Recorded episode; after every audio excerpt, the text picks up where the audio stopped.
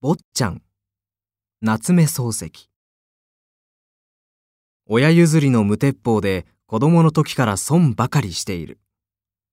小学校にいる自分、学校の2階から飛び降りて一週間ほど腰を抜かしたことがある。なぜそんなむやみをした？と聞く人があるかもしれぬ。